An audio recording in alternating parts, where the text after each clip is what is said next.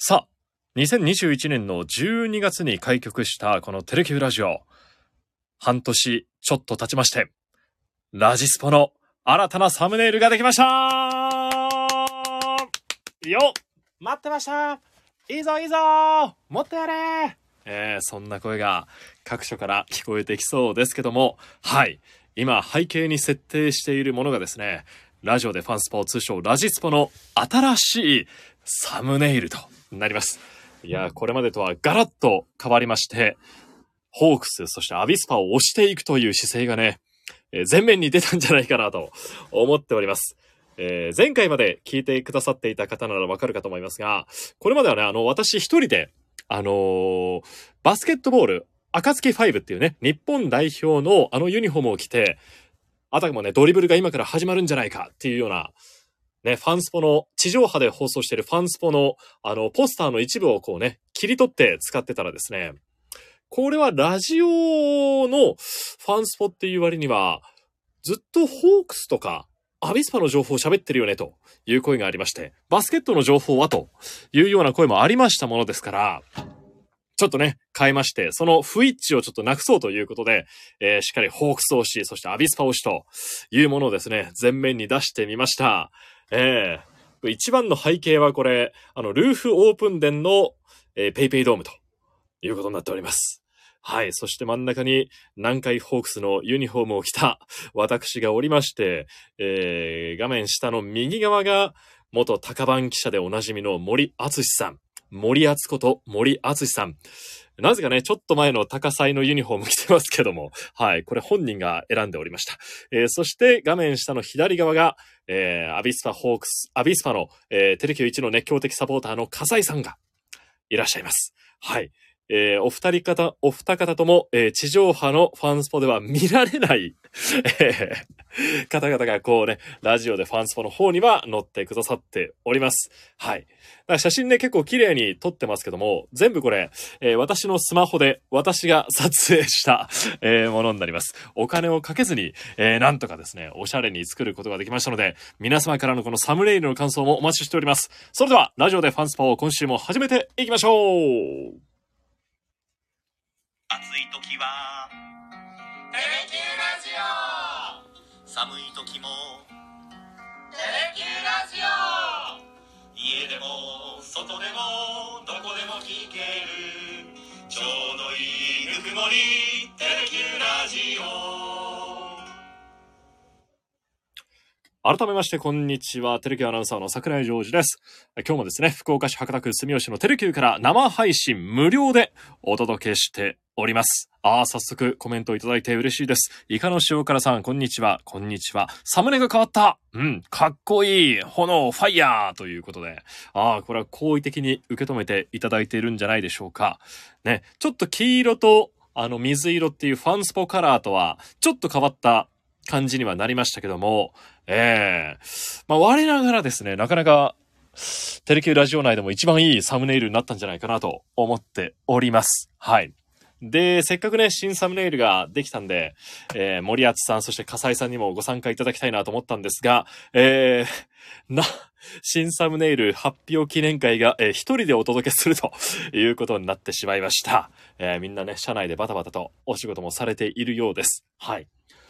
で、そしてホークスですけども、今夜はですね、テレキューで京セラドームからオリックスとの一戦をお伝えすることになっております。はい。その見どころなどをね、このラジオでしっかり語っていきたいなと思うんですが、まずは昨日のゲームですね。今日の地上波の方のファンファンスポーツでもお話ししましたが、7対5ということで逆転勝ちをホークスが収めました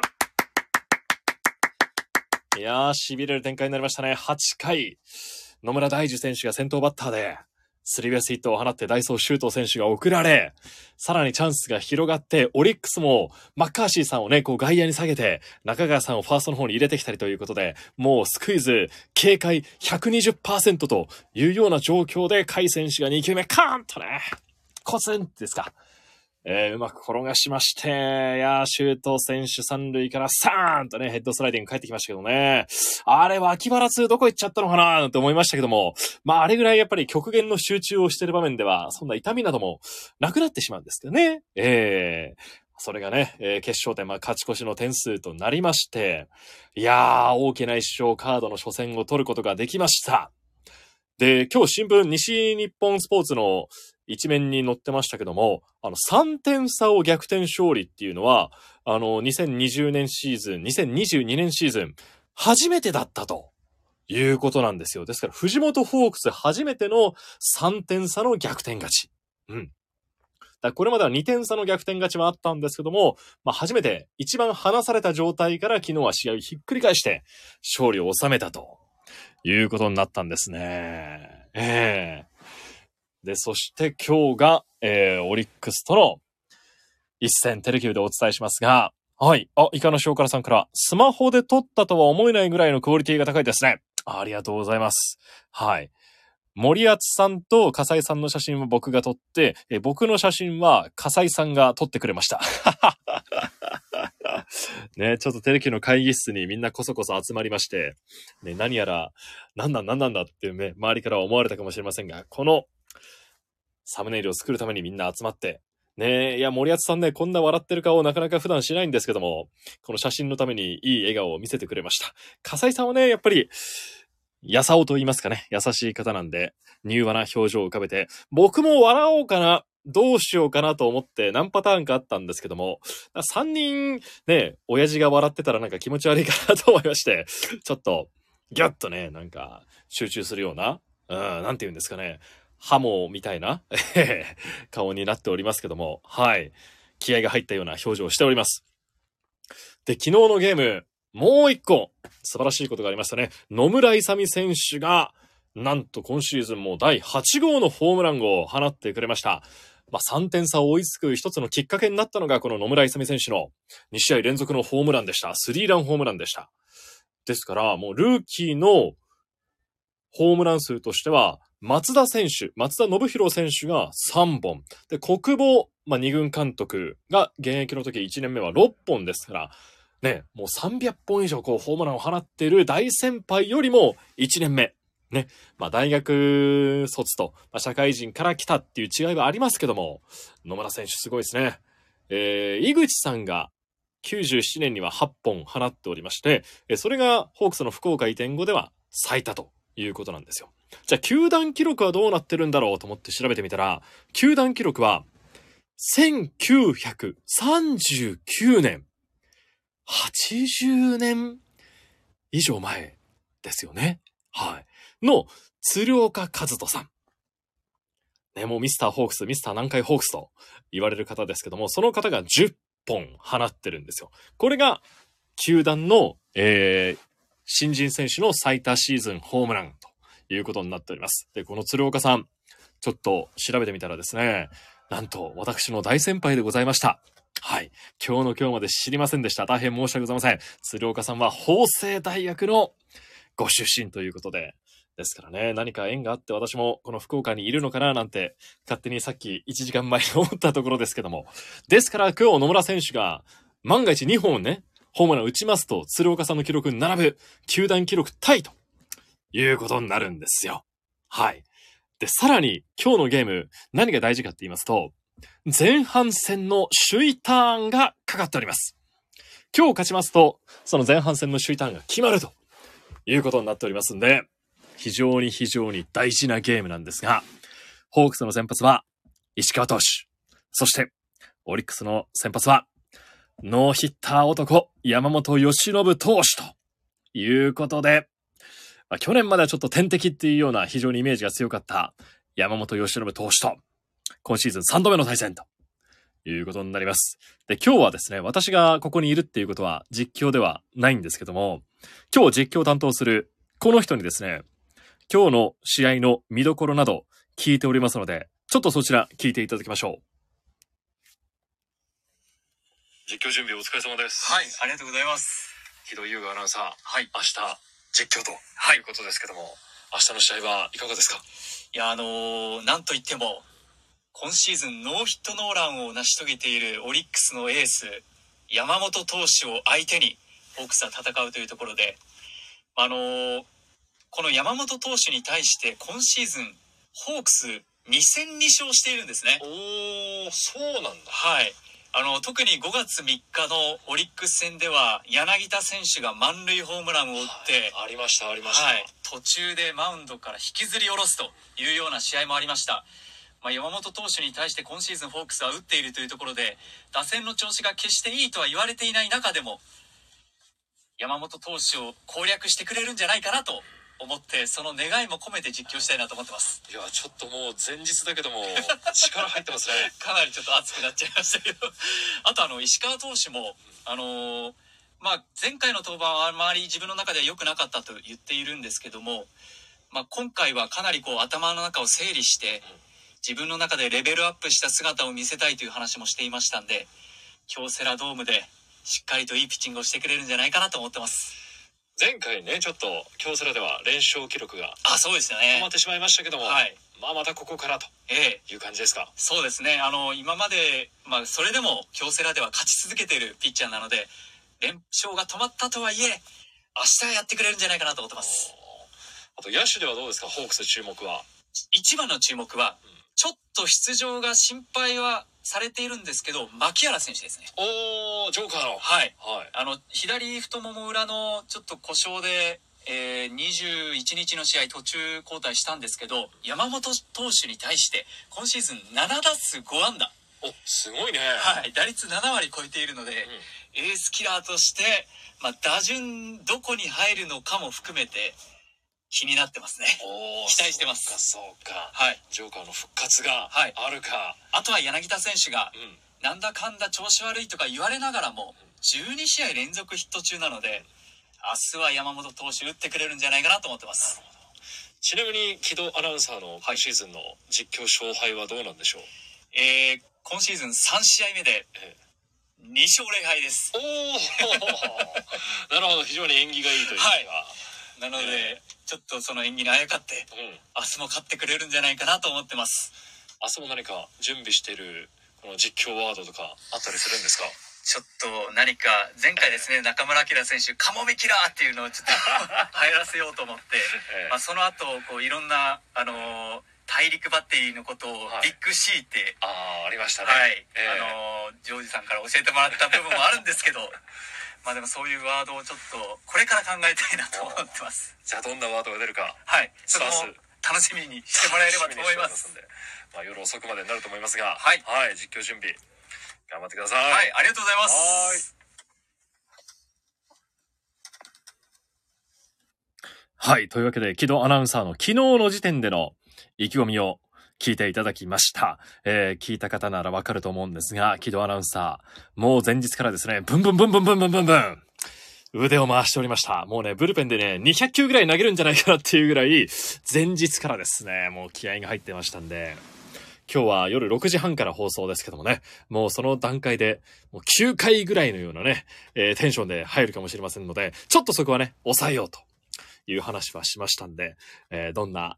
試合展開になるかですね。えー、木戸アナウンサー今シーズンは負けていないということをおっしゃってましたんで、いいゲーム、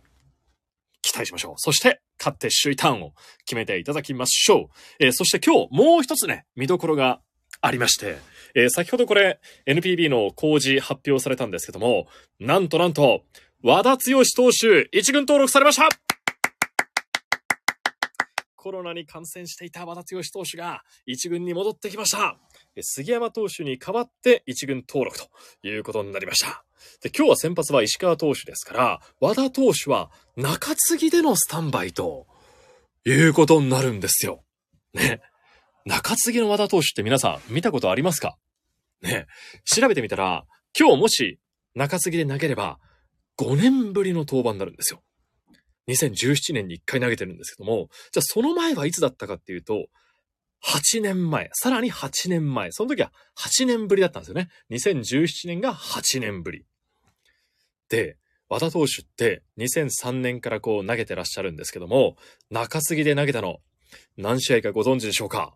もう300試合近く、えー一軍で登板してる和田投手なんですが、中継ぎ登板はなんと4試合だけ !4 試合しかないんですよ。4試合。たったの。だそれが今日見られるかもしれない。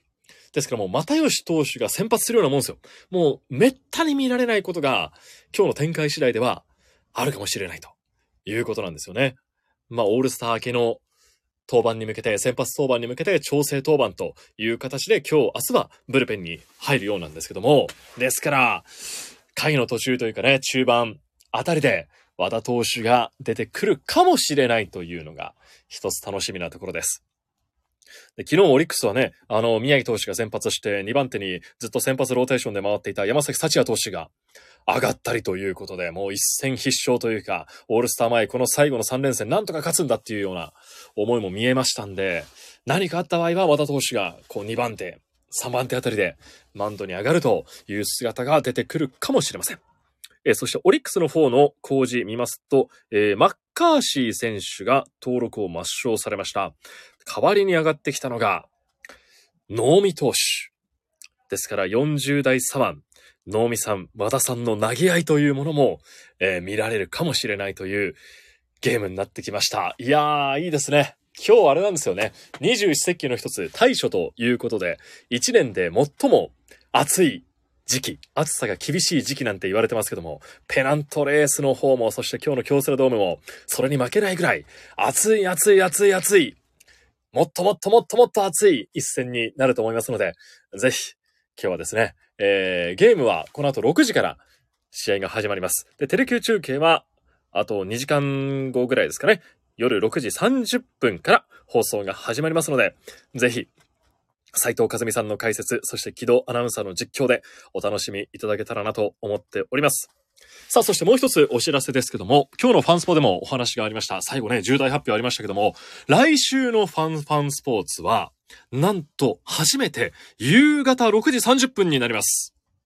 はい。これまで午前11時30分から毎週放送していたファンファンスポーツ、来週は、まあちょっとトライアルと言いますかね。新しい形を模索しようということで、夕方6時30分から放送になります。お間違いないように。ですから来週のお昼前、午前11時30分はファンスポがありませんので、はい。1日2回やるわけじゃないんですよね、来週。もう1回しかありませんので、夕方6時30分一本勝負になりますので、お間違いのないようによろしくお願いします。僕なんかは初めて夕方にこうスポーツ番組ができるんだっていうような思いがありましたけども、コンさんに聞いたら、前そこでやってたよね。戻ってくるようなそんな感覚なんだよっていうふうなコンバットマンさんも話していました。そうそうそうそう。昔はテレキューはそこでスポーツ番組をやってたということで、久しぶりにその枠にスポーツ番組が戻るということになりますので、来週7月30日はぜひお楽しみにお待ちいただければと思います。で、今日、かずみさんからもお話がありましたが、かずみさん、田村さん、五十嵐さん、3人による座談会が開かれるということで、どんな話が出るんだろうなというのも気になりましたけども、この3人を見て僕は、あ最近石橋貴明のゲートセブンにゲスト出演していた3人じゃないかなんて思っちゃいましたけどね。ほんとよく最近出てましたもんね。田村さんも右の大砲について語っていましたし、五十嵐さんもセットアッパーについてお話しされていて、ねえ、その3人がこうテレキューでこう揃うということになりましたので、ええぜひ来週見どころ満載で30分間お伝えしますので、よろしくお願いいたします。はい。もしかしたら石橋貴明さんのゲートセブン見てる方、このラジオでファンスポの、このね、なんだろうな、白とグレーでこうハーフに分けてる感じは、ちょっとですね、えー、ゲートセブンを、えー、参考にさせていただきました。はい。なんてこともありますけどもね。はい。生まれ変わったラジオでファンスポをこれからもぜひよろしくお願いいたします。さあ、いよいよこの後2時間後、テレキューでの野球中継が始まりますが、この後ですね、5時25分からテレキューニュースに私はちょっと出演すると言いますかね、ニュースをお伝えすることになっておりますので、この辺りで今日はお別れしようかなと思っております。それではまた、ゲートセブンで、いや、間違えた間違えた。それではまた、ラジオでファンスポで皆さんお会いしましょう。イカの塩辛さん、たくさんのコメントありがとうございます。そう、ワッチが帰ってきたんですよ。来週のファンスポ、録画の予約しました。おはいはいありがとうございます。ね。えーレギュラー陣ももちろん出演いたしますので、えー VTR すべてで終わるわけではありませんので、ちゃんとスタジオも開いてやりますので、ぜひご覧いただければと思います。さあ、それでは、また来週、このサムネイルですね、えー今はこう、生配信用に縦長になっておりますけども、え正方形バージョンもですね、実はご用意しておりますので、アーカイブバージョンもぜひ見ていただけたらなと思っております。はい。では、今日はホークスの勝利を願って、鷹の道が歌えることを願いながらお別れいたします。どうもここまでご担当は桜井ジョージでした。ありがとうございました。